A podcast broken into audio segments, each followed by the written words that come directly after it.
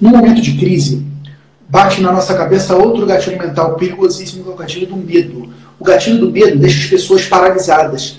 Começa a vir tanta notícia, tanta notícia, e coisas que estão confirmadas, coisas que ainda não estão confirmadas, que o, o empresário fica confuso. O teu trabalho nesse momento, para o cliente, é ser um curador.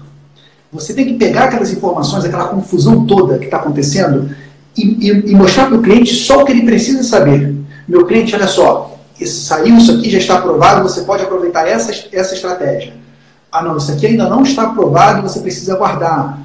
Isso aqui está é, tá aprovado, mas não é para a tua, tua atividade econômica.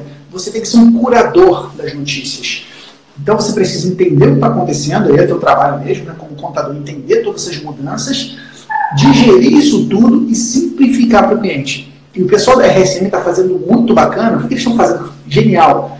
Estão fazendo uma arte uma arte bonita, elegante, mas bem simples, com um resumo das informações mais importantes. E aí mandando essa arte para os clientes via WhatsApp. Olha só que bacana. Você está alimentando o cliente com informação validada, que foi analisada por uma equipe técnica, você está levando para ele um resumo daquilo que está acontecendo e está aproximando a relação, está fortalecendo a tua marca. Pela iniciativa de levar essas informações para os clientes e olha só, inclusive novos clientes vindo.